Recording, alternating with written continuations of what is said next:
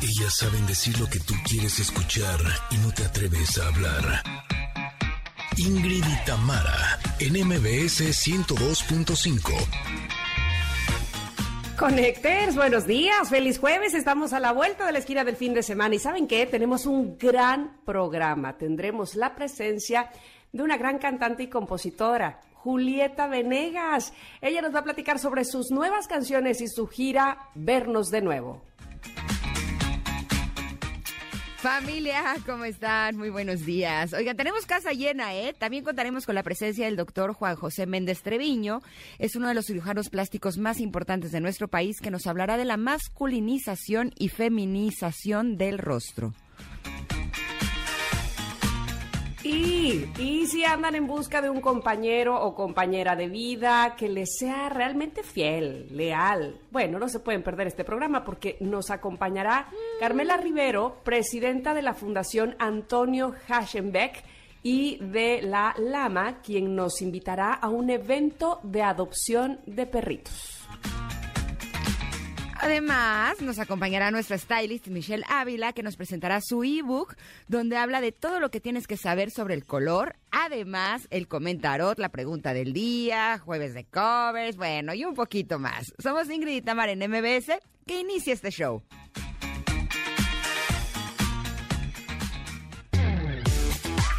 Ingrid y en MBS 102.5. Ay, qué bonita versión esta de Bad Guy que hicieron los CNCO con la que estamos abriendo el día de hoy. Fíjense que los CNCO acaban de anunciar hace poquito que se separan. Bueno, que ya se disuelve el grupo, ¿sí? ¿Por? Pues no sé, pero yo espero que alguno que otro este, elija ser solista, porque la verdad que sí lo hacían bastante bien. Este, no estoy segura si todos, porque bueno, en una band boy deberías de conocerlos muy bien como para reconocer todas las voces, pero, pero en grupo me parecía que cantaban bastante bonito. Alguna vez los escuché cantar en vivo y así a capela. Es este grupo que además eh, promovía eh, Ricky Martin. Entonces no sé qué pasó. ¿Sabes qué? Que luego lo que pasa en esos grupos es que hay unos que pues o tienen más, más talento o que sobresalen más.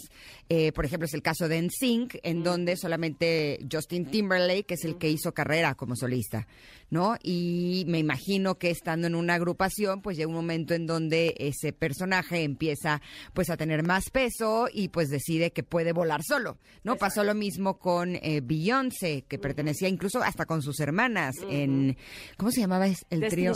Exacto y finalmente ella terminó haciendo una de las carreras artísticas más importantes a nivel mundial y de sus hermanas, uh, hay una que sí sacó una canción, sí que es un poco conocida, pero bueno, no podemos comparar con el tamaño de, eh, de carrera que tiene actualmente Beyoncé, ¿no? Me imagino que eso es lo que les pasa un poco. Sí, sí, sí, seguramente así sucede y este y entonces eligen pues volar solillos, ¿verdad? Este ahora sí que si puedo solo. Exacto. Lo que es que te digo algo, o sea, yo que estuve en un grupo musical eh, eh, o sea, sí por un lado es divertido estar en, compañía de, algunas personas más, pero también puede ser complicado, ¿no? también hay, muchas cosas que pueden complicar la relación. Y yo me acuerdo que eh, estuvimos en una temporada como de seis meses de gira en España. Eh, fuimos a todos los lugares de España y vivíamos en una casa en Valencia que era como nuestra sede, ¿no? Y de ahí nos íbamos hacia los conciertos que tuviéramos. Y yo te juro que ahora que lo veo a la distancia digo, es que era como de Big Brother, o sea, o sea, si hubiera habido una cámara, creo que hubiéramos tenido... Si hubiera habido nominaciones, ya hubiera sacado dos que tres, eh, con decirte, es más, esto nunca lo he contado a nadie. Eh, las mujeres teníamos una casa y los hombres tenían otra casa. Ah, Pero la casa de los hombres eh, era un poquito más grande y como ellos se quedaban también el ingeniero de sonido y el manager, eh, haz cuenta que acordamos que ellos se quedaran con la casa más grande. Pero la casa más grande, la alberca sí funcionaba, tenía cancha de tenis, tenía aire acondicionado. La de las mujeres, la alberca era un charco en donde yo creo que había hasta ranas porque estaba verde, no había aire acondicionado, era una locura. El punto es que generalmente pues todo lo que hacíamos en los tiempos libres era en la casa de los hombres porque es la que tenía pues todas las amenidades, ¿no? Y pero llegó un momento en donde, híjole, la casa de las mujeres era un poco complicada. Y entonces te juro que llegué y les dije, por favor, ¿me puedo venir a dormir a su casa al estacionamiento? Le dije, en el estacionamiento pongo mi colchón, ahí pongo mi maletita de ropa y Eh, y resultó mejor que estar en la casa de las mujeres que les había tocado. No, por supuesto que no me dejaron. Ah. no me prestaron ni su estacionamiento. Pero sí, me imagino que en estas agrupaciones debe de pasar algo similar. Seguramente, hay mil, mil, mil historias, seguro que sí. En fin, pues así empezamos el día de hoy, porque además empezamos con covers, porque les recuerdo que hoy es jueves de covers. Así es que si tienen alguno, alguna versión de alguna canción que les guste, por favor, que nos encanta. Este, luego Pontón eh, aprovecha y aunque no es su día, este, colabora con esa parte, que le encantan los covers también. Bueno, pues aprovecho también para saludar, por supuesto, con mucho gusto a quienes nos escuchan en Ciudad de México. ¿Cómo les va a todos los que están sintonizando el 102.5 MBS? Gracias por estar con nosotras y pues toda nuestra lista que me encanta, Córdoba, FM Globo 102.1, Comitán, los saludo, EXA 95.7, en Mazatlán, EXA 89.7, en Tapachula nos escuchan en EXA 91.5 y en Ciudad del Carmen en FM Globo 101.3 y 950 AM. Bienvenidos sean todos, al igual que aquellas personas que eligieron las plataformas digitales para escucharnos en donde quiera que se encuentren. Hola a todos, bienvenidos a este programa que se llama Ingrid y Tamara y que ya empezamos muy periquillas, muy a cotorrear este, y mira que tenemos este programa, como decía Ingrid hace rato, llenito, casita llena, casita llena. Y vamos a empezar con la pregunta del día, Ingrid. Exacto, la pregunta del día de hoy es, hablemos de parejas. Ah, pero no de las que ustedes están pensando. Queremos saber cuál es la mejor pareja de comida y de bebida. Basta. Híjole, este, mira, yo me voy a ir por lo clásico, lo que nunca falla, desde mi abuela, bisabuela y eh, tatarabuela, seguramente las tuyas también café con pan, café con pan, te lo iba a decir. café con Te lo iba a decir. Así, si deseas otra cosa, te, no te hagas que lo tuyo es el café, con, pan. con pan. ¿Sabes qué? Tengo tres semanas sin tomar café y no sabes lo que se siente de mal. Este, porque, bueno, acá entre nos les conté, o le conté más bien a Ingrid, ando mal de la vesícula. O sea, ¿en qué momento la vesícula quiso ponerse mal? No lo sé. Entonces, Eso es de coraje, ¿eh? No, pues es que no estoy generando bilis. Háganme más que este enojar, por favor. Así. no estoy generando bilis suficiente, este, no estoy eh, haciendo buena digestión, entonces me mm. quitaron irritantes, grasas, carbos. No, no, ando como varita de nardo, ¿vieras? O sea, ay, así, parejita, parejita. No, bien planita. Bien planita, bien planita, pero con unas ganas de café con pan, café con pan. Pero bueno, pues esa es mi, mi combinación perfecta. ¿Tú? Mira, les voy a hacer una confesión. Ya está, salivaste, te oí. Sí, les voy a hacer una confesión. Ahí les voy. Resulta que ayer eh, me tocó a muchísimo tráfico para llegar aquí a la cabina. Y me estresé muchísimo, al grado que me provocó un trauma emocional. Oh, o sea, podría decirles que hoy en la mañana cuando se atoraba, el y eso que salí todavía más temprano que ayer, me, empezaba a entrar ataque de pánico. Si ya sé que soy muy sensible de mis emociones, entiéndanme, pero así soy. El punto es que hoy en la mañana estuve haciendo muchas respiraciones porque sí me eh, causó ah, un trauma lo de ayer. O sea, para mí fue muy feo el, llegar tarde. El punto es que eh, ayer terminando el programa de radio decidí darme un tiempo para mí. Entonces me fui a, tomar mi clase de pádel. Mis hijos tenían invitaciones con, con sus amigos, así es que yo tenía la tarde libre y me fui a comer con un amigo. Fui a un lugar de, comida japonesa, de sushi, y que me pido mi mezcal, Así, con su naranjita rebanada y su chilito piquín así, chopeándolo. Entonces le daba la mordida a la naranja así con el chilito piquín. Eh, me está costando trabajo hablar porque estoy salivando mucho. Y le da mi traguito así al mezcal. Híjole, está espectacular. Y sushi. O sea, es, normalmente con la comida japonesa uno lo que toma es sake. Pero yo quise tomar mezcal. Híjole, y esa pareja ya se armó, ¿eh? O sea. ya, de ahí eres. Yo sí les auguro matrimonio pronto. bueno, pues ustedes digan, queridos connectors, qué pareja de comida es perfecta. ¿Qué comida con cuál bebida va perfectamente. Mientras nosotros vamos a ir a un corte, regresamos porque y sacó Ingrid una carta del comentario buena, buenísima. Sí. ya verán de qué se trata. Es buena, buenísima de Buenilandia. De Buenilandia, ya se los digo yo. Vamos a ir al corte y regresamos. Somos Ingrid y Tamara en MBS. Es momento de una pausa. Ingrid y Tamara en MBS 102.5.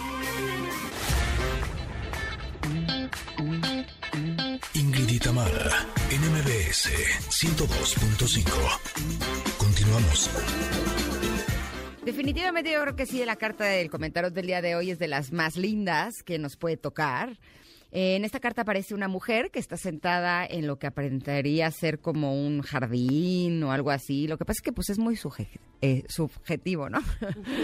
El artista no sé qué es lo que quiso eh, plasmar, pero sí, yo le veo cara de jardín. No sé tú, Mita. Sí, sí, y tiene en, a la altura del pecho está deteniendo como una rama de una planta a la altura de su corazón con una de las palmas de sus manos y la otra la tiene en la parte de arriba de su cabeza y sale un rayo de luz. Sobre todo la expresión de la mujer de esta carta es de, ok, sí, como no, yo quiero estar ahí. Bueno, esta carta se llama éxito, pero les va a sorprender lo que dice, ¿eh? porque no es lo que están pensando. ¿Qué significa para ti esta palabra? Te pesa, te expande, te abre. Es una palabra que está ligada al reconocimiento, a darle gusto a los demás, o es una palabra que te lleva a encontrar el propio brillo dentro de ti. La voz de tu alma te dice que el éxito no está afuera, ni el reconocimiento de otros, ni en las cosas que obtienes. El verdadero éxito es tu amor por ti, el cariño con el que haces las cosas y la manera particular en la que vives tu vida. Tener éxito no está solamente vinculado a los reflectores exteriores ni al aplauso de afuera. Mm. Tener éxito es, ante todo, una manera profunda de estar contigo, de reconocer lo que haces, respetarte y ponerle amor a todas las cosas ay, espérame, y ponerle amor a las pequeñas y grandes obras de tu vida. Por eso, la voz de tu alma te invita a que reflexiones. ¿Vives tu éxito esperando el aplauso del exterior o entiendes y encuentras la paz y el agradecimiento en tu vida tal como es? ¿Llevas a cabo acciones para ganar premios o las realizas simplemente porque te hacen sentir y estar bien con quien tú eres? Y ahí me voy a detener porque yo creo que esa parte es la parte más importante, ¿no? Ayer eh, tuve la oportunidad, ya que recibí la invitación de ir a ver el monólogo de Prem Dayal de Me Vale Madres y dijo algo que, que se me hizo sumamente interesante. Él eh, lo exponía de esta manera. Él dice que eh, Dios nos creó a todos los seres humanos y que además nos creó a todos completamente diferentes.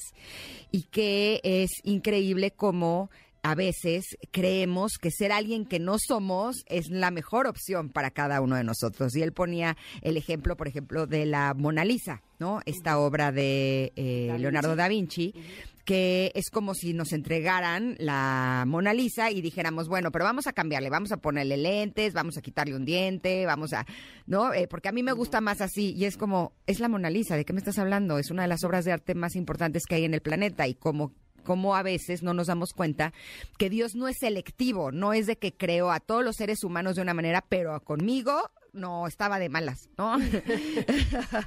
y pues yo no le quedé tan bien. Realmente como todos somos perfectos, y valdría la pena que seamos quienes somos, porque si no, estamos obligando a Dios a que tome terapia para superar el que nos estemos haciendo lo que nos estamos haciendo, queriéndonos cambiar constantemente, no solo a nivel físico, sino también nuestra personalidad, nuestros gustos, y, creo que tiene toda la razón. Sin lugar a dudas, eh, yo creo que lo que deberíamos de perseguir es el éxito interior, ¿no? Justo como lo menciona esta carta.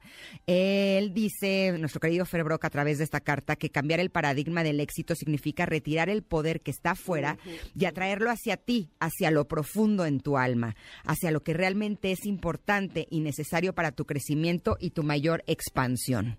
¿Tú cómo sientes esta carta, Tam? Ay, me gusta mucho. Eh, evidentemente estoy de acuerdo con lo que dice Ferbroca en esta carta de eh, dejar de enfocar tanto lo de afuera y sentir que es lo de afuera lo que nos da éxito. Y para no redundar en lo mismo, nada más quiero eh, tomar una parte donde dice, cuando piensas en ti de manera exitosa, es más, les voy a pedir ahora mismo a ustedes que nos están escuchando, que piensen en ustedes con éxito, que cierren los ojos o que se imaginen qué tendrían o cómo se verían si estuvieran siendo tan exitosos como ustedes querrían. Y es que dice aquí, cuando piensas en ti de manera exitosa, ¿qué es lo que ves? ¿Una fotografía de ti llena de cosas que te rodean? ¿O una imagen tuya sintiéndote pleno y feliz y satisfecho con lo que eres? ¡Tarán! ¿Cuál viste? Ahora que hiciste el ejercicio, ¿cómo te viste? Eh, con casas, carros, este, el aplauso de los demás, una oficinota, una gerencia, una... O, personas. O personas junto a ti, exactamente, puede ser también. O diciendo, ay, no le debo nada a la vida, estoy contento, estoy pleno, estoy en paz. Por supuesto, esto no quiere decir que no eh, se busque tener algo más o no tengas la ambición de buscar algo más, sí, pero ¿en qué basas tu éxito? Digamos que en eso se centra la pregunta o en eso se centra esta carta, en preguntarnos precisamente en qué basamos nuestro éxito, aguas con que no sea nada más con el aplauso exterior, con querer, como dice Ingrid y Prem Dayal, eh, parecernos a otra persona y no ser lo suficientemente auténticos o genuinamente auténticos que ya lo somos de por sí. Así es que una buena, buena carta para reflexionar el día de hoy en el comentarot que has sacado, querida Ingrid. ¿Y sabes qué? Algo que me ha ayudado muchísimo a sentirme así exitosa es que llevo un tiempo trabajando en aprender a recibir lo que la vida me da. Muchas veces decía, es que llega esta oportunidad o llega esta persona, ¿no? Y, ah, pero es que eso no es lo que yo quiero. ¿No? Y entonces yo decía, no, porque no es lo que quiero, no, porque voy a esperar a que llegue algo mejor, no, porque no, no, no, no, no, no. Y ahora que he estado trabajando en recibir lo que la vida me da, me he encontrado con gratas sorpresas que no te puedes imaginar, de darme cuenta de, ok, no es lo que yo quería, pero esto también está bueno, ¿no? Y hablo en todos los ámbitos de mi vida. Entonces, eh, se los paso porque eh, estos últimos días, si bien he tenido que enfrentarme a algunos desafíos importantes que me han provocado un poco de ansiedad y de angustia, También me he enfrentado a el mezcal. Eh, también, exacto, exacto, descubrí el mezcal. Y ojo, eh, me tomo uno, o sea. Y no vayan a creer. Pero exacto, no vayan a creer que también ya me estoy tirando al alcohol. No, pero tomarme un mezcal a la semana, te juro que mi estado de ánimo cambia enormemente. ¿eh? Más bien es lo que hay alrededor, se me hace a mí, se me hace a mí. Eh, pues este, estoy aprendiendo a recibir lo que la vida me da. Dejémosle así. Y a disfrutar lo que la vida me da sin poner tantos peros. Y eso está siendo, la verdad, bastante, eh, pues rico. Sí, me ha pasado bien, digamos. Bueno, pues ahí está la carta, éxito en arroba Ingrid Tamara MBS. Nosotras vamos a ir un corte, regresamos, tenemos una eh, entrevista eh, interesante, masculinización y feminización del rostro con el doctor cirujano plástico Juan José Méndez Treviño, que está ya en cabina. Así es que quédense aquí, somos Ingrid y Tamara, estamos en MBS.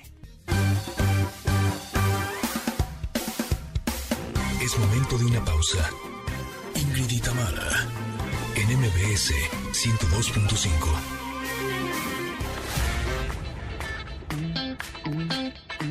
Ingrid y Tamara, en MBS 102.5. Continuamos. Hoy es jueves de covers. Qué bueno este, ¿no? Oigan, pues, copy paste. ¿Este es copy paste? Sí, así se llama. Está padre, ¿no? Ah, ¿quién canta? Ajá. Ah, yo dije, ¿cómo? ¿Es, ¿No es Morena Mía de Miguel Bosé? Sí, eh, pero es la versión de Copy Paste, está buenísima. Suena muy bien, suena muy bien. Que, por cierto, esta canción de Morena Mía también eh, eh, hizo una versión junto con Miguel Bosé, nuestra invitada de más al rato, Julieta Venegas. Ah. ah bien, bien, bien, bien, bien, bien. Se le, sí, les oye padrísimo. Bueno, pues platicábamos al inicio del programa que hoy contamos de verdad con mucho gusto de tener al doctor Juan José Méndez Treviño en cabina, cirujano plástico, para que nos hable de un tema que probablemente, eh, bueno, estoy segura al menos de mi parte, sabemos poco, masculinización y feminización del rostro. ¿Cómo está, doctor? Bienvenido. Hola, ¿qué tal, Tamara? Buenos días, gracias por la invitación. Me encanta que esté nuevamente con nosotros, doctor, para platicarnos de este tema. Y antes de entrar en detalles de procedimientos y técnicas, quisiera preguntar, ¿qué tan común es este, este procedimiento, sí, de masculinización y feminización del rostro? Es muy frecuente y es eh, en estos tiempos es mucho más frecuente de feminización de rostro. La disforia de género se presenta más eh, de hombre a mujer, entonces, eh, y las hormonas, la, la hormonización no ayuda tanto en la feminización del rostro como al revés en la masculinización. Las hormonas juegan un papel muy importante, entonces es muy frecuente estos procedimientos en estos tiempos. Lo tuvimos aquí hace unas semanas, estuvimos hablando de reasignación de sexo, en donde nos compartía que para que una persona pueda empezarse a hacer este tipo de cirugías tenía que estar en un proceso de hormonas durante, me parece que eran dos años, si recuerdo bien, y después ya se podía hacer este esta cirugía de reasignación de, sexo. Eh, para la masculinización y la feminización de rostro, ¿se hace antes o después o es en la misma cirugía? Eh, hola Ingrid, ¿qué tal? Buenos días. Buenos días. Aquí este, estamos juntos en cabina. ya nos habíamos saludado. Bueno, eh, en, el proceso de la masculinización o feminización de rostro, obviamente eh, las hormonas juegan un papel muy importante. No es un requisito como en, el, en la cirugía de, genitales, de reasignación de, genitales. Pero si el paciente tiene ya tiempo, mínimo dos años utilizando hormonas, esto hace que eh, se caiga el pelo, eh, la barba, el bigote, se, se, quitan por completo y la redistribución de la grasa eh, se reacomoda no solamente en la cara, en todo el cuerpo. Entonces sí es importante si un paciente va a hacer una feminización que ya tenga el antecedente de estarse hormonizando te digo, como te decía, no es necesario porque esta cirugía lo que hacemos es movilizar todas las estructuras óseas y transformarlas de masculinas, que son más fuertes, a femeninas, que son más suaves y con otras características. Justo ahí va mi pregunta. Eh, ¿Resulta más complicado ese procedimiento que eh, el de mujer hacia masculinización? Lo pregunto porque además veo, por ejemplo, a Ellen Page, esta actriz que ahora es Elliot Page, eh, y prácticamente su carita está igual, aunque sí noto eh, algunos rasgos mucho más masculinos que antes, pero vamos, que, que, su cambio fue, eh, digamos que muy sutil. Y, cuando veo los cambios de hombre hacia mujer, veo más radical el cambio. Sí, efectivamente, es que esta, este personaje no ha hecho un tratamiento quirúrgico en la masculinización de, de su cara. Y, y, no solamente se hace quirúrgico, también hay procedimientos cuando los pacientes, eh, por cuestiones económicas o por cuestiones de miedo a, a esas cirugías, eh, se puede hacer también con fillers, con rellenos de ácido hialurónico, de hidroxiapatita, aunque estos no son permanentes. Entonces, eh, él ni siquiera, Helio ni siquiera ha hecho tratamientos no invasivos con, con fillers o rellenos. Entonces, no, sí se ve diferente. O sea, sí, se ve una fotografía y sí se ve hombre. Como la, la, mandíbula un poco más cuadrada, ¿no? Sí, sí, sí, Seguramente pudo haber usado algo de fillers en los ángulos de la mandíbula ah. eh, y, y, las hormonas, eh, la testosterona, o probablemente genéticamente eh, él no tiene tanta influencia de vello corporal en su familia, entonces por eso se ve que no tiene tanto vello, porque pacientes que tenemos nosotros en, nuestra clínica de C-Trans, eh, al año de estarse hormonizando, tienen barba, eh, pelo corporal, bigote, entonces eh, y hay unos que no, porque genéticamente no, no, son personas que no tienen vello, entonces se batalla más. Pero él sí trae, y también eh, con eso, con esos fillers, eh, marcamos o rellenamos lo que es la manzana de Adán, para que es un signo masculino también. cuando dice que para hacer esta cirugía lo que mueve o en donde trabajan es en el hueso, pues a mí lo primero en lo que pienso es en dolor si cuando hacemos mucho ejercicio el dolor de los músculos puede ser enorme, no quiero imaginar lo que puede pasar cuando eh, la cirugía es en los huesos. ¿No es muy dolorosa esta cirugía? No, estas cirugías no duelen. Aún eh, tienes razón, movilizamos todos los huesos de la frente, de las órbitas, eh, de la mandíbula, de los ángulos de la mandíbula y el mentón ¿Cómo se comporta médicamente la información del dolor? El dolor es un mecanismo reflejo de, defensa ante cualquier agresión que tenemos en el cuerpo, ya sea por un traumatismo, un golpe, una quemadura o una herida. Eso lo, lo, esa información o ese mensaje se va al cerebro como una defensa al dolor y entonces nos retiramos. Y te vas a quemar y tocas lo caliente, no es por lo caliente el que quitas la mano de ahí, sino, sino es por ese reflejo de dolor que llega al cerebro. En las cirugías, como estás anestesiado, tienes anestesia general, uno de los mecanismos de la anestesia general es bloquear la conciencia para que estés dormido y la otra es bloquear esa transmisión del dolor de las zonas que vamos a operar y no llega ese registro al cerebro de que, de que te estás doliendo o tienes una agresión Obviamente, después de la cirugía, pues sí te llega esa, esa, esa información al cerebro de que tienes una herida que fue quirúrgica.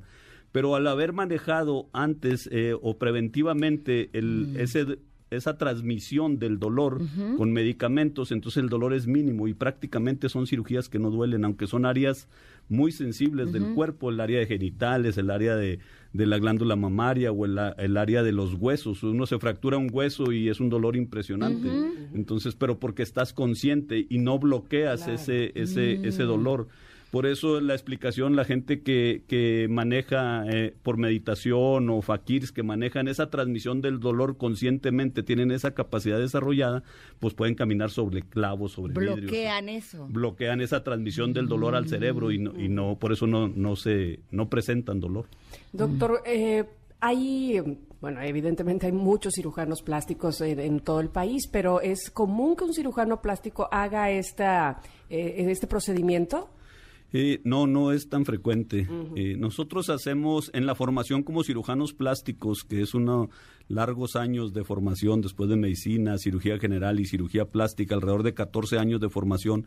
En algunas de las escuelas de, de México manejamos mucho el trauma facial y tenemos la capacidad de, de trabajar las estructuras óseas del, del cráneo pero como traumatismos, como traumatismos, fracturas de órbita, fracturas de, de mandíbula pero ya haciendo el manejo de las estructuras con, con feminización somos muy pocos los que hacemos esto. Eh, y yo estoy entre uno de esos en, en, la República. Soy miembro de la Asociación Mundial de Cirujanos Plásticos Transgénero, que es la UPTA. ¿Existe la posibilidad de que un paciente quiera revertir la cirugía? Eh, ¿Es posible, de sí, hecho? Sí, sí es posible. Eh, la única cirugía que no es reversible, que lo platicábamos en, la entrevista pasada, es la de genitales. O sea, esa es muy... Sí se pudiera hacer, pero es muy complicado porque quitas todas las estructuras masculinas. En la cara o en el cuerpo, todas estas... Por eso es que no somos tan estrictos en la, en la asociación de cirujanos transgénero en, en tomar la decisión de operar a estos pacientes, como en la de genitales, que tienen que ser mínimo dos años es porque todo el resto de cirugías de la cara o del cuerpo pueden ser revertibles. Si alguien se hace una masculinización de tórax y después, o una feminización y después quiere eh, hacerla más fuerte y masculinizarla, lo podemos hacer con cirugía o con fillers, como te decía, podemos volver a hacer más grande el mentón, más marcados los ángulos de la mandíbula o el seno frontal y las áreas superciliares en el área del el tórax, que quitamos la glándula mamaria, que ese es un tema muy importante que después lo platicamos, puedes eh, revertir ese tórax masculino y, masculinizarlo, como hacemos cuando feminizamos un tórax masculino, poner unas prótesis de busto. Entonces sí pueden ser reversibles estas cirugías. Ahí voy a hacer una pregunta que a lo mejor está medio tonta, pero este me, me surge esta duda. ¿Habrá quien busque, habrá alguna mujer que busque hacerse un procedimiento de feminización, o sea, que sienta que, porque, porque hay, o viceversa, un hombre que quisiera eh, que sus rasgos fueran todavía más masculinos? Sí, eso lo hacemos también frecuentemente. Ah. Eh, tenía un, un, maestro que eh, ya muy grande y él decía que por, por todos los comentarios que decían que que la belleza era superficial o la vanidad era, era superficial. Entonces él decía que, que sí, que efectivamente la, la belleza era superficial, pero que la fealdad llegaba hasta el hueso. Entonces, entonces puedes hacer una cara bonita eh, movilizando las estructuras de la cara. Este, hay gente que tiene el mentón muy metido, hombre o mujer, o los ángulos de la mandíbula o el, el, área eh, del tercio medio de la cara tienen muy hundido esa parte mm. y, y, no puedes mejorarlo aunque hagas un lifting facial o hagas mm. eh, lipotransferencias a la cara entonces claro que se puede se hacen y frecuentemente eh, esos tratamientos para mejorar la belleza y la armonía de la cara mm. Doctor, esto está sumamente interesante. Eh, descubrí cosas que ni siquiera me imaginaba que existía la posibilidad de. Eh, lo que nos compartía sobre el dolor se me hace también muy, muy interesante, pero desgraciadamente ya nos tenemos que ir. ¿Nos puede decir a dónde lo puede, lo puede localizar nuestra audiencia en caso que estén interesados de practicarse alguna de estas cirugías? Sí, claro que sí. Nosotros eh, tenemos dos centros quirúrgicos, uno en Ciudad de México, que está en Plaza Garden Santa Fe, es Clínica ICER-D y estamos en Saltillo, Coahuila, también Clínica ICER-D y mi red de, Instagram es arroba DR como doctor dr. Méndez Trevino. Perfecto. Arroba dr. Méndez Trevino. ¿Así? así, así. Perfecto. Doctor, muchísimas gracias. Ojalá que pronto volvamos a tener eh, su presencia en el programa. Gracias a ti, Tamara. Un gusto saludarte. Gracias a ti, Ingrid. Gracias. Un placer. Es su casa. Nosotros nos vamos a ir un corte porque ya llegó Michelle Ávila, nuestra stylist. Está a punto de entrar a entrevista porque nos va a hablar del ebook de Color Lover. ¿De qué se trata? Lo sabremos más adelante. Somos Ingrid y Tamara y estamos aquí en el 102.5. Regresamos. Es momento de una pausa. Ingrid y Tamara en MBS 102.5.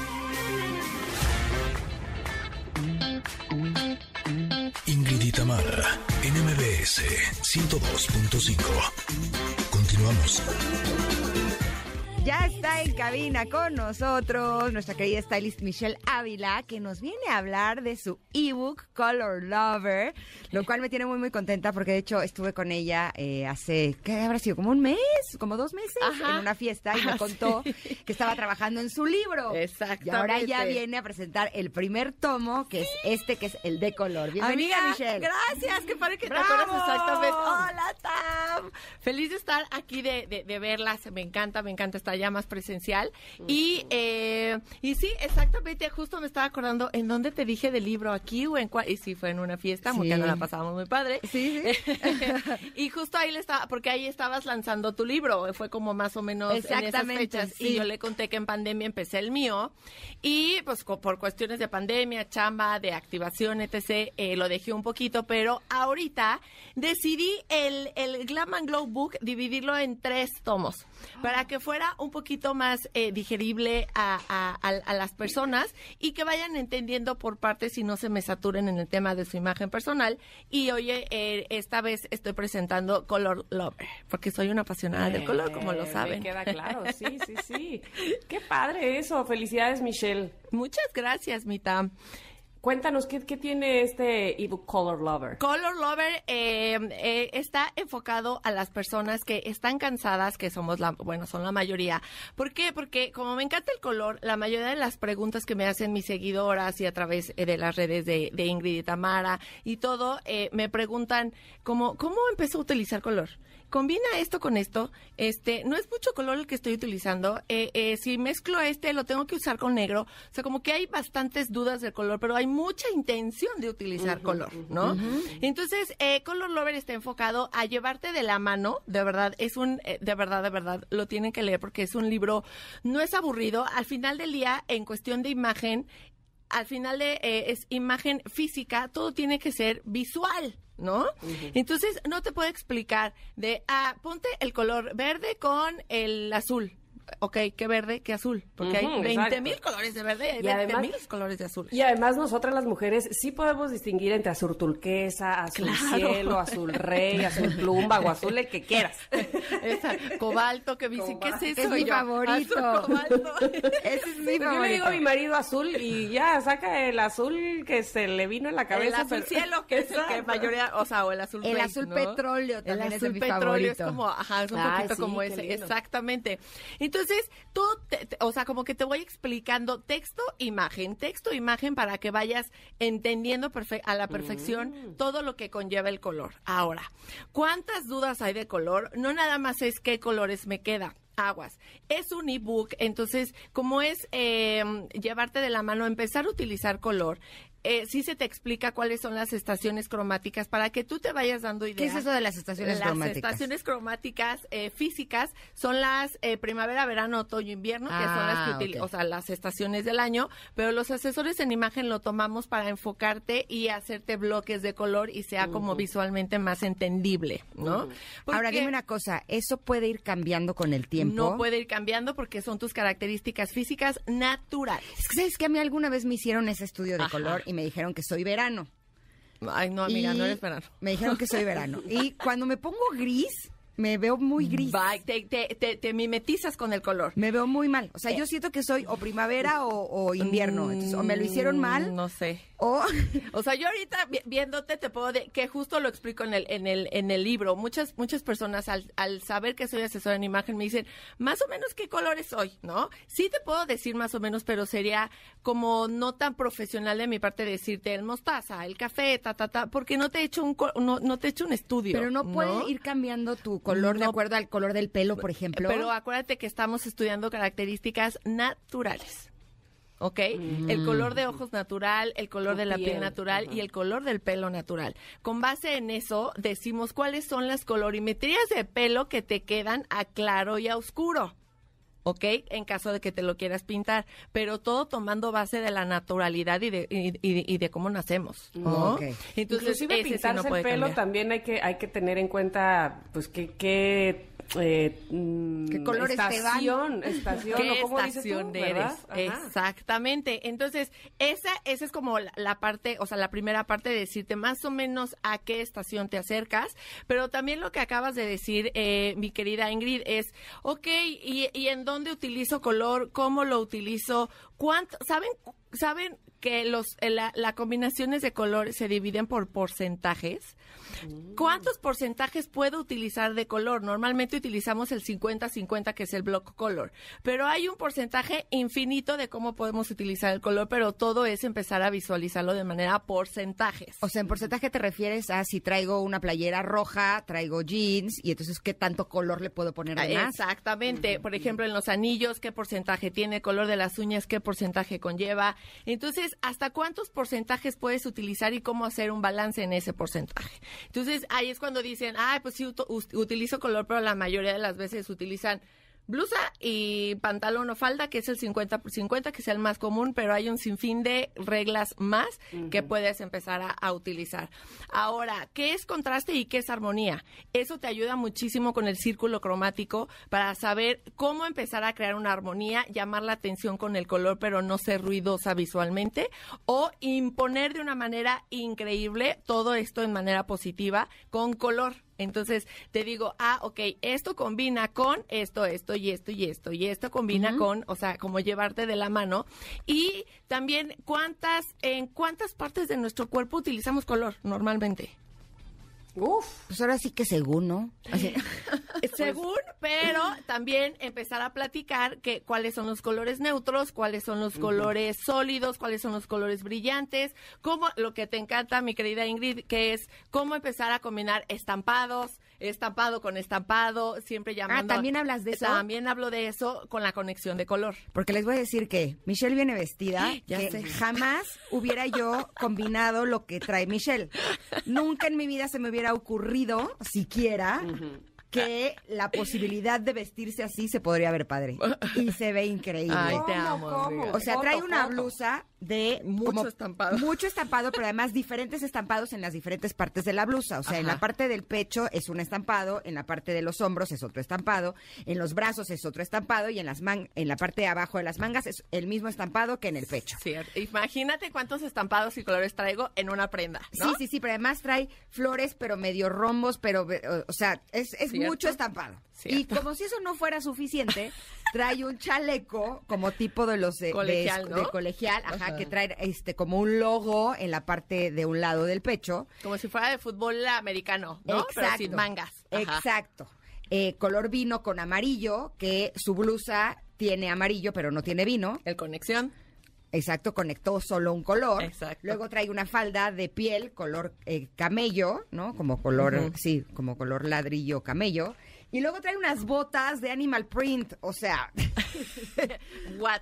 Ha sido más estampado. Exacto, nunca hubiera combinado eso, pero se ve súper padre. Fíjate que yo, este, pues me gusta mucho el, interiorismo, el diseño de interiores, pues ah. de, casas. Y entonces, ahorita que estoy escuchando a Ingrid, me hace mucho sentido, porque yo también he visto eso, o sea, cómo, cómo puedes mezclar, cómo puedes tener acentos o armonías, digamos, de, colores, y también usarlo en uno mismo, nunca lo, o sea, no, no lo había pensado así, pero evidentemente tiene que ver. Exactamente, y justo eso también lo menciono en el ebook que digo, ok, ¿cuándo has visto un cuarto o sea, porque, porque los colores transmiten emociones y sentimientos, hay que acordarnos y hay que empezar a atrevernos a utilizar color. Y de la mano te voy enseñando cómo para que tú lo puedas ver cuantas veces sea necesario, ¿ok? Y al final te vuelvas una máster en utilizar el color para ti misma. Y eh, siempre caemos en, en un total look de negro, ¿no? Que todas tenemos, que todas han usado y que a todas les encanta. Pero también hay el, el riesgo de por qué utilizar o por qué no utilizar tanto negro. De hecho, en el libro omito el negro porque si te pongo el negro, sabes que es una base importante en tu combinación. Entonces, de verdad, la quito de mi vocabulario. Y es cuando digo, imagínate un cuarto todo pintado de negro, ¿qué te transmite? ¿No? Sí, sí, sí. Pues, eh, Lo mismo transmites tú si te vistes toda de negro. Así es, comunicación de color visual, emoción, eh, sentimientos, todo eso mismo transmites en tu imagen personal. bueno, puedes vestirte toda de negro, pero con un toque de color. Con un toque de color, o en las uñas, o en el maquillaje, o en las sombras, o en los lentes, o en los zapatos, o en la bolsa. O sea, hay infinidad. O en la chamarra. en la chamarra. Hay infinidad de formas eh, y, y proporciones con las cuales puedes llegar a utilizar color.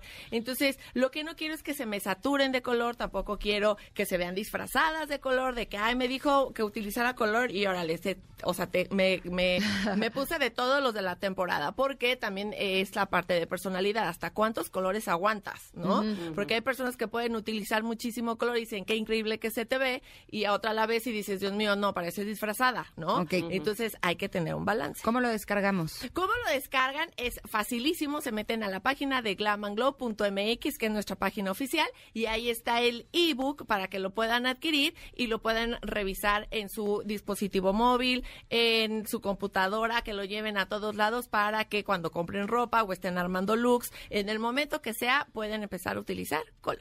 Perfecto. está increíble, de verdad lo van a amar porque aparte tiene muchas figuras increíbles, o sea que como tipo revista que lo ves y dices, ay, me apasiona, o sea, yo lo vuelvo a leer y me vuelvo a emocionar y quiero utilizar más color, imagínate yo, me voy a volver loca, ¿verdad? Pero de verdad descárguenlo porque lo van a amar y les va a ayudar muchísimo. Te agradecemos muchísimo, Michelle, y muchas felicidades nuevamente. Gracias, y cualquier duda ya saben en mis redes sociales.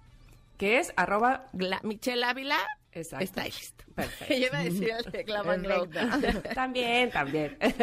Glamanglow.mx. Perfecto. Y saben qué, para, para ir perfectamente bien combinadas y vestidas y, armonizadas. Cuando, cuando viajamos, ¿a poco no? Es por eso, porque la mejor forma de viajar es la que tú eliges y es por eso que ahora Viva Aerobús vuela desde tres aeropuertos, Aeropuerto Internacional de la Ciudad de México en la Terminal 1, AIFA y Toluca. Así es que aprovecha escápate al mar turquesa de Cancún o a probar gastronomía riquísima de Guadalajara o a conocer la arquitectura de Monterrey. Es que tú decides desde dónde volar. El precio más bajo te lo da Viva. Porque para Viva lo más importante eres tú. Por eso te invitamos a que entres a vivaaerobus.com y conozcas más sobre la conectividad viva. Con Viva, solo déjate volar. Y así nos vamos a ir un corte, pero regresamos con la segunda hora de este programa, en donde estará con nosotras Julieta Venegas. Somos Ingrid y Tamara y estamos aquí en el 102.5. Regresamos. Es momento de una pausa. Ingrid y en MBS 102.5.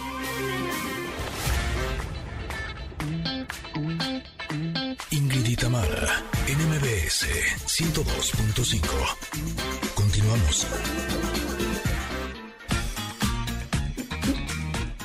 En la primera hora de Ingrid y Tamara platicamos sobre masculinización y feminización del rostro con el doctor Juan José Méndez Treviño en el proceso de la masculinización o feminización de rostro, obviamente eh, las hormonas juegan un papel muy importante. No es un requisito como en, el, la reasignación de, genitales, pero si el paciente tiene ya tiempo, mínimo dos años utilizando hormonas, esto hace que se caiga el pelo, la barba, el bigote, se quitan por completo y la redistribución de la grasa se reacomoda no solamente en la cara, en todo el cuerpo.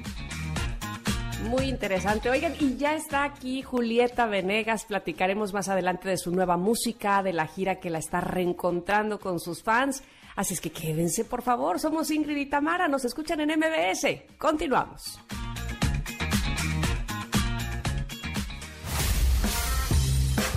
La efeméride del día.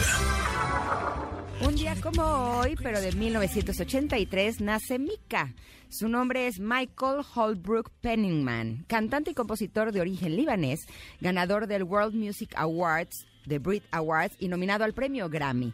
En el 2006, Mika debutó con el sencillo Grace Kelly, que es el que estamos escuchando. ¡Súbele! Es una maravilla oírlo cantar en vivo. Te emociona, te enchina la piel. Mika es increíble. Y agarra unos tonos. ¡Ah! Así que qué cosa. Pero porque él cantaba ópera este, más jovencito. Entonces, no, no, no de verdad que una fuerza con esa garganta y esa voz. En 1952, fíjense que nace el actor estadounidense Patrick Swayze. Las películas Dirty Dancing y Ghost lo colocan entre los favoritos del público.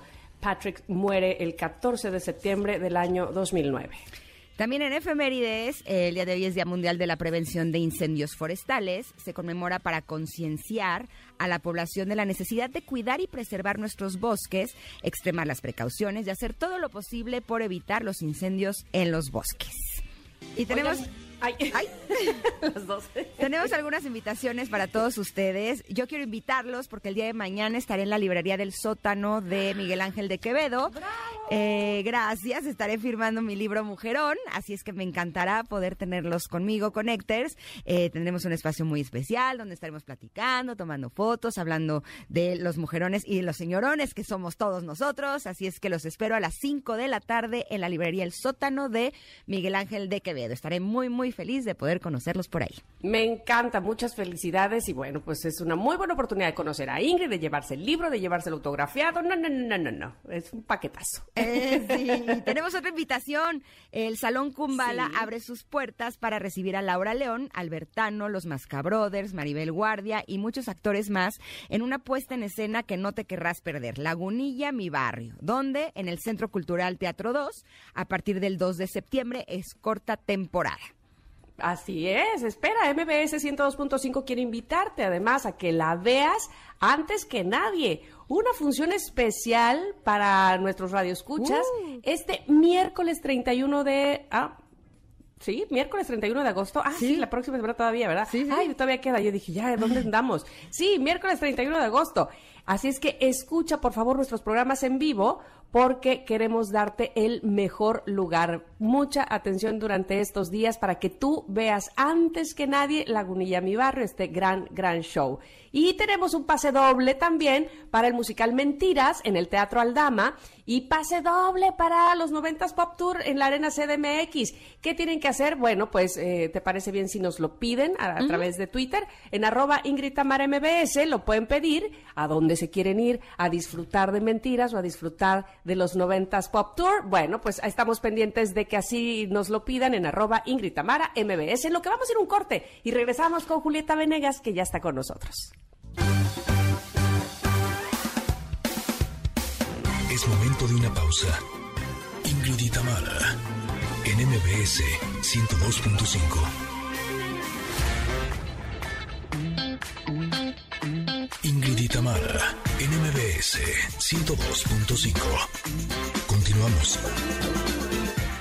Bueno, bueno, ya nos advirtieron que tenemos como el tiempo limitado y queremos, bueno, disfrutar por supuesto de ella, así es que voy a entrar de una vez a presentarla. Julieta Venegas está con nosotros en cabina. Bienvenida, ¿cómo estás? Hola, hola Tamara, muy bien, muchas gracias. Me da tanto gusto recibirte, pero no solamente eso, sino que además significa muchas cosas. Eh, eh, música nueva, conciertos nuevos, gira nueva y entonces eso, por supuesto, nos pone muy contentos a todos los que somos tus fans y que te hemos seguido durante tantos años y además te admiramos mucho. Qué bueno, bienvenida. Ay, muchísimas gracias. Yo siempre muy feliz así de poder venir y presentar cosas y saludar a la gente y saludarlos a ustedes, así que gracias. Tenemos mucho de qué platicar. Empecemos cosa por cosa. Esta canción que estamos escuchando en este momento es Mismo Amor. Así es. Sí. Es el primer sencillo de un disco que, que ya vengo presentando. Este ya salió también, eh, o sea, ya, eh, como que he sacado varias canciones de ese disco y voy a todavía sacar varias más y este año sale ya completo.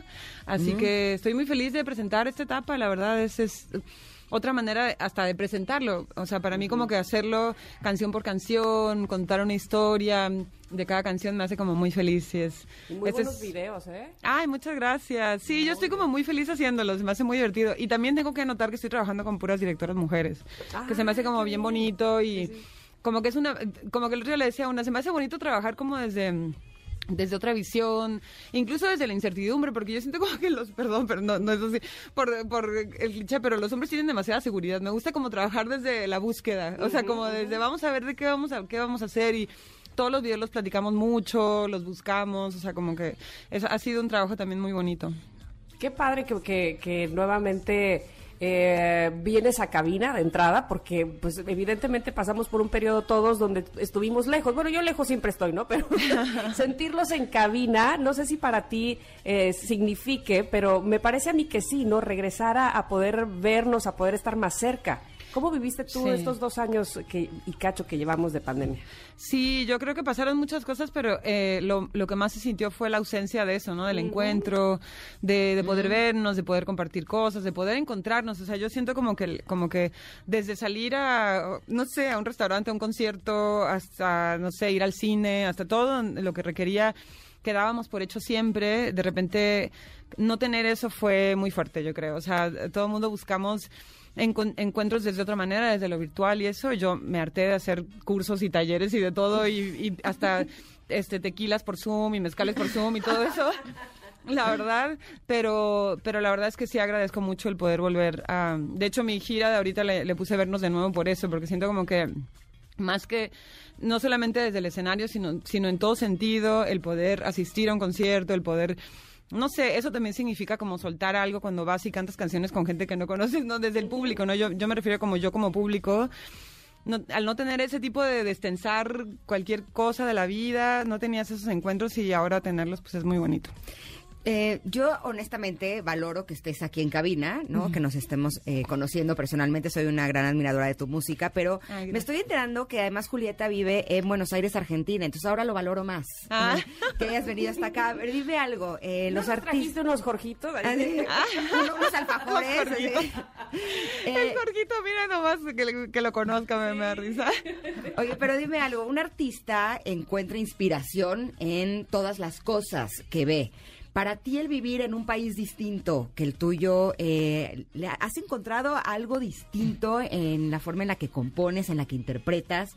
Eh, ¿Ha sido para ti una fuente de inspiración eh, diferente? Pues sí, yo creo que sí, porque la verdad es que, mm, bueno, yo nunca había vivido lejos de, pues digo, soy de Tijuana y había vivido lejos de mi ciudad viviendo aquí en el DF, pero nunca había vivido lejos de México. Y la verdad es que mm, ha sido una experiencia nueva en todo sentido. O sea, en muchos sentidos eh, es a mí en, lo personal me, resulta incómodo sentirme como un poquito de un limbo, ¿no? Como no soy de aquí, no soy de allá, pero soy de allá, pero estoy acá, todo eso. Y eso también genera cosas en... Y por otro lado, también me he dado oportunidad de hacer cosas que yo creo que no me habría animado a hacer en México, como, no sé, actué en un monólogo de teatro, yo que jamás había actuado en mi vida. Eh, en el 2019 estrenamos una obra de teatro ¿Allá en Argentina? Sí, que, o sea, era, de hecho la íbamos a presentar en México cuando se vino la, la pandemia, ya no pudimos hacerla y ya no vamos a poder presentarla porque, pues, un poquito como que, como que se truncó el proyecto. Veníamos presentándolo en, en Buenos Aires, lo habíamos presentado en un festival de teatro en Chile, ya teníamos programado venir a México. Y era todo, o sea, hace una experiencia que me ha cambiado, que me ha ayudado, no sé, que yo creo que no me habría animado a hacerlo nunca acá. No sé por qué al estar lejos, como que, no sé, me permito cosas, como creativamente decir, no sé, me abrió mucho la cabeza, permitirme cosas, y en ese sentido sí ha sido muy inspirador. Pero por otro lado, toda la, la verdad, la, la, pandemia, la cuarentena lo sufrí mucho, porque estar lejos es muy fuerte. ¿Cuántos años llevas allá? Este, cinco. Ah, Yendo y viniendo y así, ¿no? Pero pues eh, obviamente en la pandemia no pude venir. Claro. Y mi familia pues está en Tijuana y fue durísimo, mis papás se contagiaron los dos, fue como un momento súper fuerte. Pero ahí a partir de eso yo empecé a conectarme más con Tijuana y cuando vengo a México voy mucho como más a Tijuana, ¿no? Mi ciudad. Entonces han pasado cosas muy chistosas en mi cabeza y en mis emociones, ¿no? A partir de eso. pues seguramente las escucharemos plasmadas de alguna manera en tu música y ahí me quiero enfocar ahora porque en tu orilla se estrena el próximo viernes, es decir, mañana 19 de agosto. Es parte de estos sencillos que, que has estado sacando que, que ¿qué tiene que, digamos, cuál es la línea conductora entre uno y otro, entre mismo amor, caminar sola y en tu orilla? Pues mira, son, son canciones que, o sea, como te digo, las, las, las escogimos como con mucho cuidado y mucho amor. Yo en, en, en la cuarentena escribí muchas canciones y no tenía la intención de hacer un disco y después me senté con Alex Ambanter, que es el productor del disco, es un productor chileno maravilloso que vive en, en realidad es un súper artista chileno y además también un gran productor, vive en Nueva York pero es chileno.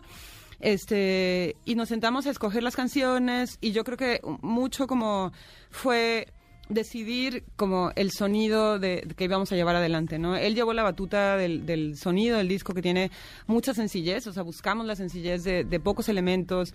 En el caso de Mismo Amor se siente esa sencillez porque es como un ritmo con un bajo, con unas cuerdas y no tiene muchos elementos más.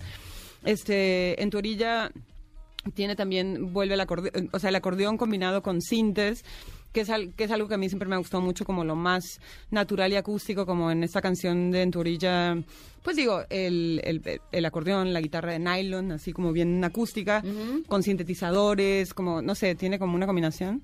Y, este, y es una canción que yo canté mucho en la cuarentena, porque me despertaba en las mañanas y la cantaba. Eh, hay un poema de un este, escritor chileno que a mí me gusta muchísimo, que se llama Raúl Zurita, y se llama este, Guárdame en ti el poema. Y en el poema él está como pidiéndole a alguien de una manera muy tierna que a pesar de que todo haya terminado, que la, o sea, que lo deje en una orillita de, de sí, Oh. ¿no? Y esa, ese pedido me parece como muy bonito. Se me hizo como muy... Mm. Qué, qué caprichoso y qué bonito y qué tierno decirle a alguien como, aunque haya terminado nuestra historia, quiero que me guardes en un cachito, así, ¿no? Y de ahí viene la canción. Les tengo dos noticias, una buena y una mala. Ay. Primero la mala. Ah. La mala es que se estrena mañana y no la podemos escuchar. La buena es que mañana Se tenemos mañana. viernes de estreno. Ah, la podemos qué estrenar en este programa. ¡Qué La genial! podremos disfrutar. Oye, además, eh, tenemos buenas noticias porque estarás el próximo noviembre en el Teatro Metropolitan. Así es. eh, 25 y 26. Ahí también van dos noticias, una buena y una mala. La mala es que el 25 ya está en sold out. pero La buena para ella. Es que el 25, Bueno, sí. digo, el 26 sí pueden asistir al Teatro Eso, Metropolitan. 26 Sí. nos queda aún para, para adquirir boletos, ¿verdad?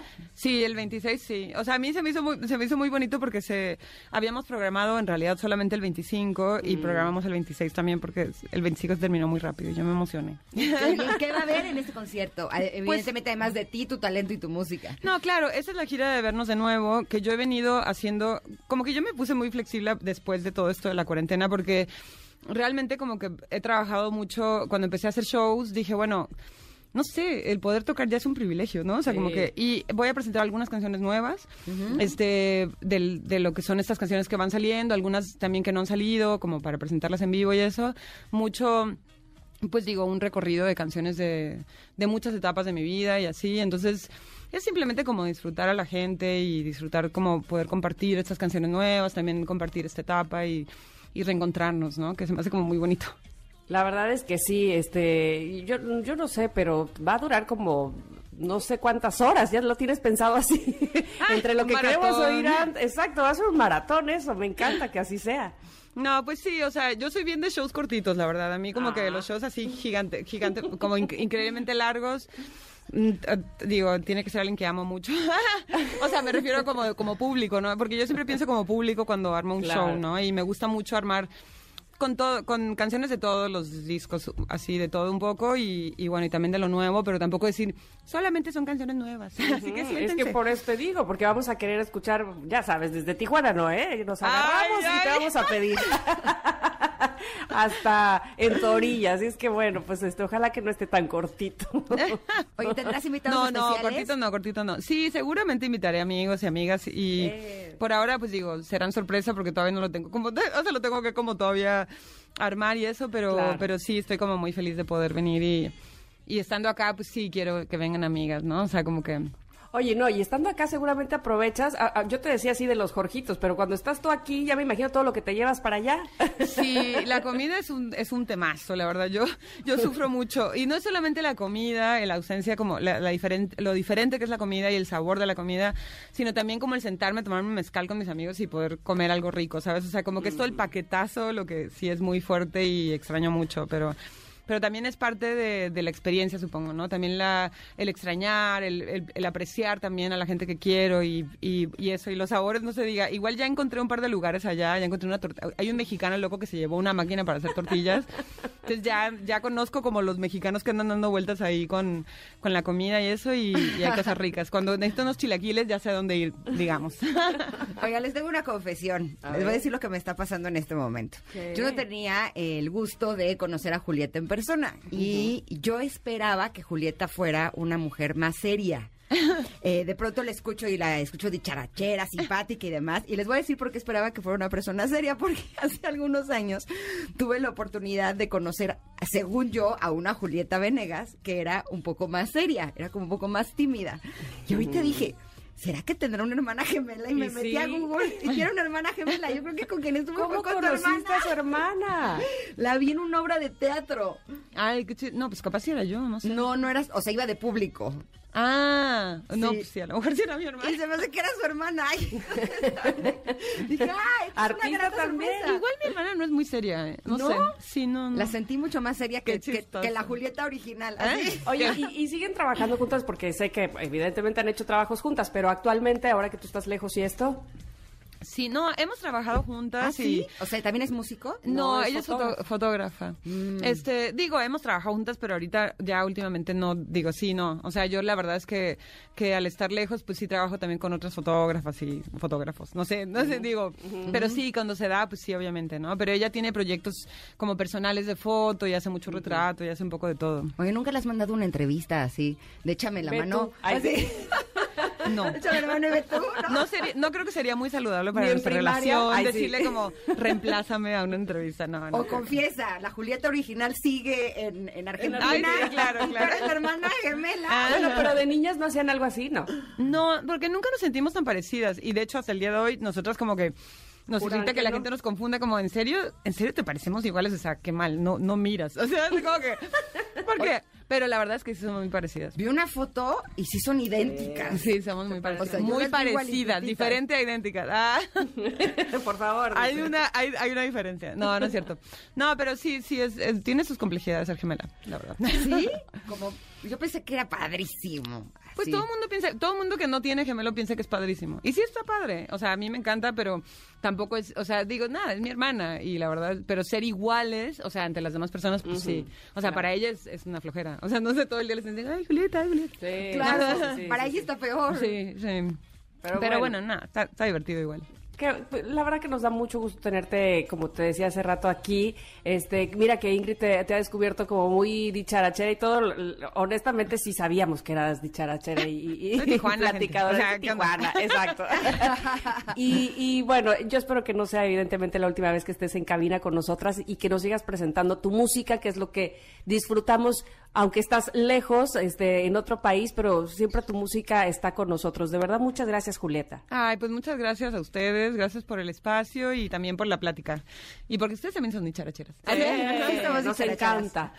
No, muchas gracias. Por eso la gente dicharachera nos cae tan bien. Eso. Así es que esta es tu casa. Bienvenida cuando quieras regresar. Gracias. Nos vamos A, despedir con Caminar Sola, ¿te parece bien? Ah, buenísimo. Está buenísimo Caminar Sola también y para que chequen, por supuesto, los conciertos de Julieta, que sí, que Teatro Metropolitan, como decíamos, 25 ya está sold out, pero 26 pueden entrarle y ojalá me daría tanto gusto que pronto hicieras gira por la República y te esperáramos aquí en Veracruz. Bueno, pues muchísimas gracias. Ahí, ahí seguro quiero, seguro voy a volver pronto a Veracruz, que extraño mucho, la verdad.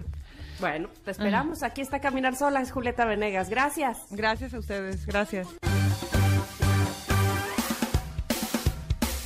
Es momento de una pausa. Ingrid Tamara en MBS 102.5.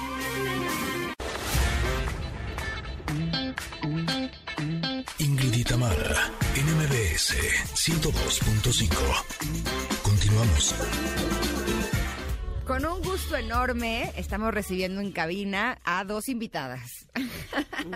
no son una, son dos.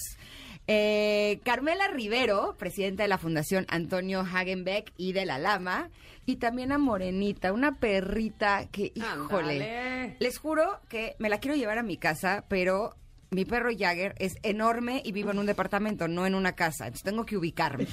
Pero desde que llegó está dando amor. Así es como podría describirla. Llegó a dar amor con una mirada hermosa, a dar cariño, tranquila.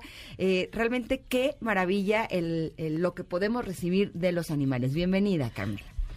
Es ciertísimo, es una dulzura, es una dulzura morenita y antes que nada Ingrid, quiero darte las gracias por recibir a Fundación Antonio Hagenbeck y de la Lama y a Protectora Nacional de Animales. Muchísimas gracias por el espacio y por la oportunidad eh, de platicar de este gran proyecto que tenemos que permite realizar nuestra misión de proteger a los animales, de darles una vida digna, la cual culmina cuando les hemos encontrado un hogar. Es cuando hemos cambiado realmente su destino para el resto de sus vidas y esto nos permite realmente abrir espacios para tantos animalitos que hay en la calle. No sé si tú sabías, pero México es el país con mayor número de animales en situación de calle en Latinoamérica. Y pues tenemos todos una responsabilidad grande hacia ellos, porque como lo has visto con Morenita, este, lo que dan es amor. Entonces nosotros debemos corresponderles porque nos enriquece nuestras vidas, nos hace mejores personas. Este, quiero platicarte de el proceso de vida digna con Morenita y el círculo virtuoso que se genera con eh, un perrito como ella.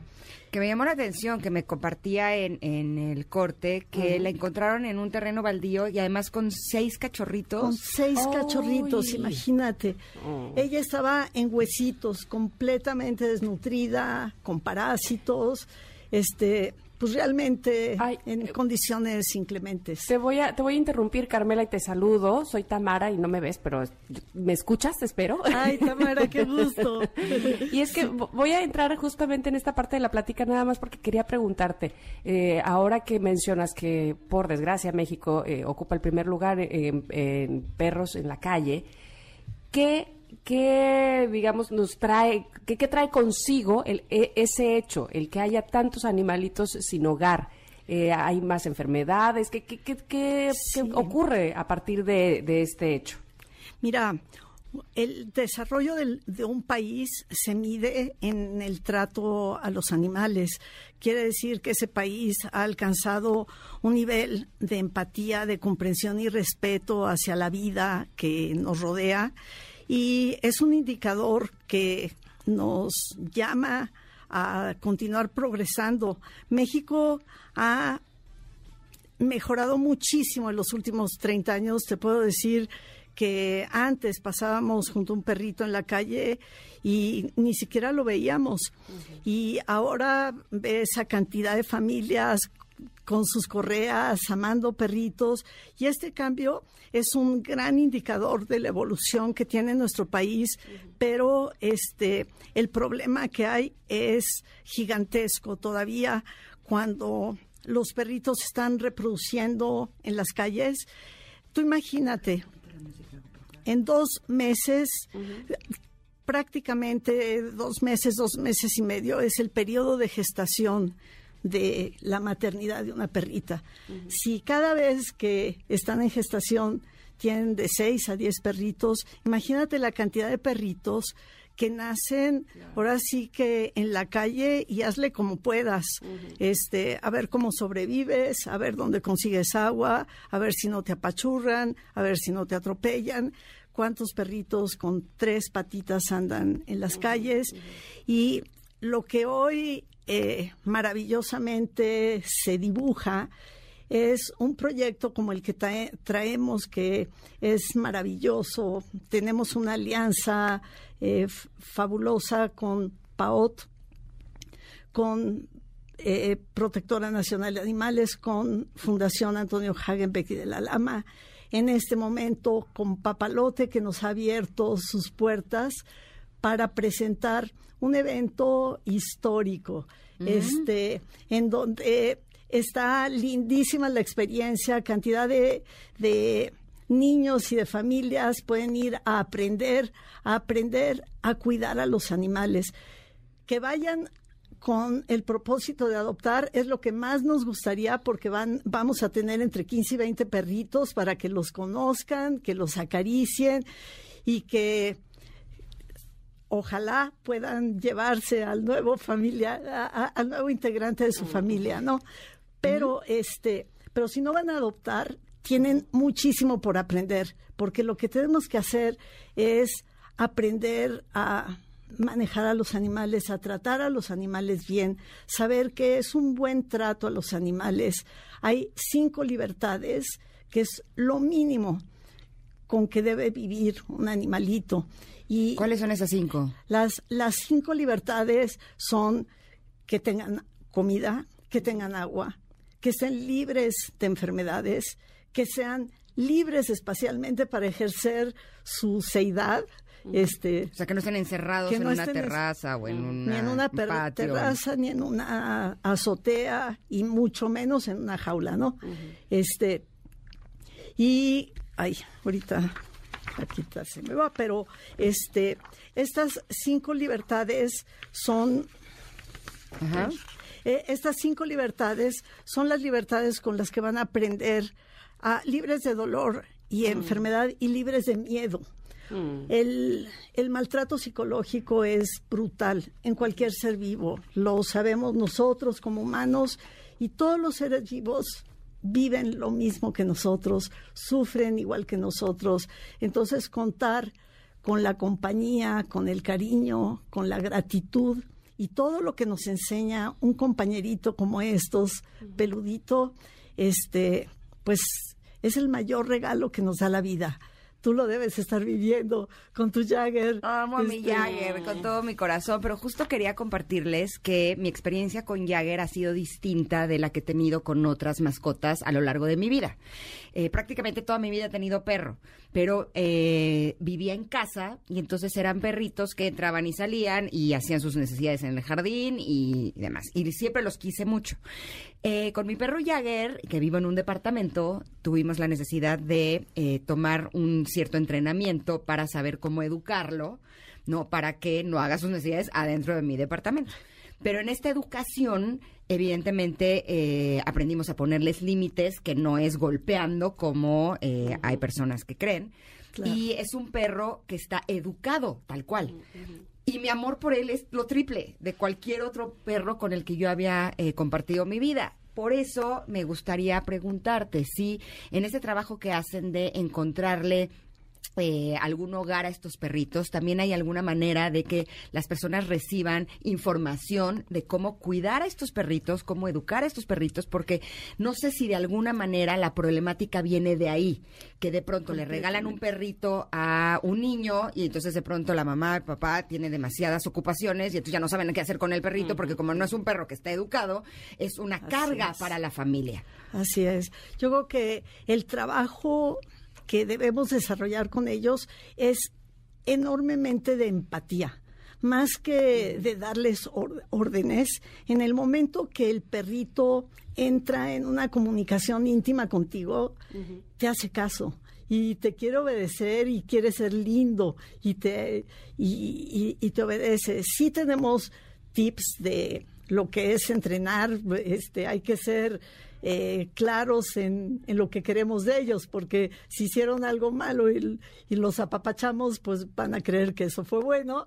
Este, pero golpes de ninguna manera porque eso lo que genera es miedo, es temor y se van por un camino este pues no sano en, su desarrollo, ¿no? Pero sí es importante ponerles límites a los perritos también. Así es, claro, claro, y ellos aprenden igual que nosotros, pero hablando se entiende la gente, hablando se entiende con un perro. Claro, este, Ahora, una cosa muy importante, regresando al tema de la situación de calle en la que viven tantos animalitos, eh, es muy importante esterilizarlos. Todos los animalitos que tenemos en casa o los que hay en la calle. Eh, de hecho, Fundación Hagenbeck, eh, uno de los eh, programas emblemáticos con que trabaja es haciendo esterilizaciones para evitar esa sobre reproducción de animalitos que sin control andan deambulando en las calles. Es que tenemos, tenemos una romántica idea de, ay, que tenga perritos, ¿no? Es que este, ¿cómo lo voy a dejar sin que, sin que tenga, sin que sea mamá o sin que sea papá? Y, eso es algo muy romántico que está lejos de eh, ayudar al a la problemática social y a los mismos perritos, ¿no? Totalmente, y eso es una gravísima responsabilidad. Quien piensa de esa manera está generando probablemente en esa primera camada a seis perritos, vamos a decir, que sería una camada pequeñita, y de esos seis perritos, si no hay la garantía de que queden esterilizados, esos seis perritos, cada uno va a tener seis, en posibilidad de tenerlo cada tres meses de gestación y queda. Entonces, imagínate la cantidad de animalitos que andan buscando casa. En el evento del papalote que comenzó el fin de semana pasado, eh, logramos nueve adopciones. Y no sabes lo difícil que es conseguir adopciones. Imagínate si se reproducen con tan logarítmicamente los animalitos y conseguir las adopciones es como un cuello de botella. Pero algo que hemos encontrado es que la mejor manera de crear un mecanismo dinámico que finalmente se vuelva un mecanismo de vida digna para los animalitos es rescatar, esterilizar, rehabilitar física, emocional, social, psicológicamente y conseguirles un hogar. Ya que están en el hogar, asegurar que ese hogar es para el resto de su vida y de esa manera el espacio que deja ese animalito que encontró un hogar le da oportunidad a uno nuevo para ser mm. rescatado. Y ese es el gran mecanismo dinámico que estamos maravillosamente emprendiendo con PAOT, eh, en este momento Fundación Hagenbeck y Protectora Nacional de Animales. El papalote nos abrió sus puertas. Eh, este sábado y domingo tenemos nuevamente el evento de adopciones. Los invitamos para que vayan, no se lo pierdan adopten o no adopten, tienen tanto por aprender y seguramente lo que aprendan hará mejores niños y mejores humanos a sus niños y mejores familias y más felices a toda la familia. Este eh, el trabajo que estamos haciendo no solo lo hacemos nosotras, hay muchas protectoras que también lo están haciendo. Por ejemplo, Mónica de Save Yael Ruiz con todo el trabajo que viene haciendo con Black Jaguar y White Tiger, pero también lo hace con animalitos, con Pet and Go. Eh, Brigada Animal está haciendo muchísimos esfuerzos eh, también por rescatar animales y reubicarlos. Entonces el tema es invitar a todo México a que realmente hagamos de nuestro país un mejor país, porque somos mejores personas, ¿no? Dime algo, cuando yo pienso en adoptar a un perrito, mi perro es adoptado, pero lo adopté de cachorrito. Y sí creo que los perros adoptados son súper agradecidos. Pero yo tendría como cierto temor, y te lo expongo porque a lo mejor alguno de nuestros connectors también, de adoptar un perro adulto. Eh, que, esté enojado o que sea violento o que sea bravo. De alguna manera ustedes hacen algún trabajo para eh, revisar que realmente ese perro sea un perro amigable para la familia. No me respondas, tenemos que ir a un corte. ¿Me lo dices en unos minutos? Claro. Perfecto. Estamos platicando con Carmela Rivero, presidenta de la Fundación Antonio Hagen, Hagenbeck y de la Lama sobre el evento para adoptar perritos. Somos Ingrid y Tamara y volvemos en unos minutos aquí al 102.5. Momento de una pausa. Ingrid y Tamara, en MBS 102.5. Ingrid y Tamara, en MBS 102.5. Continuamos Híjole, ya se nos está acabando este programa. Nada más le dejé una pregunta al aire a Carmen, a Carmela Rivero de Perrito Busca Amor, el evento para adoptar perritos, que si de alguna manera eh, ustedes ya revisaron que estos perritos no sean perritos violentos por la situación de calle que vivieron en, en el pasado. Totalmente. Nosotros tenemos un proceso muy avanzado de rehabilitación de los animalitos tanto física, emocional y socialmente. Trabajamos muchos con ellos, mucho con ellos, porque nos tenemos que preguntar qué los llevó a volverse tan bravos. Es miedo. Cuando un perrito quiere atacar o, es bravo es por miedo. Entonces tenemos que preguntarnos cómo nos estamos proyectando con él para generar esa emoción. Y por el otro lado, este, los perritos que nosotros damos, eh, justamente nos hemos encargado de que convivan, porque esa es nuestra misión, asegurar que puedan convivir para que sea una adopción exitosa. Carmela, qué gusto que hayas estado de verdad con nosotros hablando de este tema que es sumamente importante y recordarles entonces, por supuesto, a todos nuestros radioescuchas que adoptar sin duda será la mejor opción para los perritos. 20 y 21 de agosto en Papalote, ¿verdad? Sí, 20 y 21 de agosto en el Papalote de 12 a 4. No se les olvide, está precioso y van a aprender mucho y se van a divertir mucho. Súper, es este fin de semana, así es que visiten Perrito Busca Amor. Nosotros ya nos vamos, ya está aquí Pontón. antes, que les tiene un gran... Pro, eh, ¿Qué tenemos? Eh, antes te voy a decir que yo no sé tú, pero a mí me encanta viajar.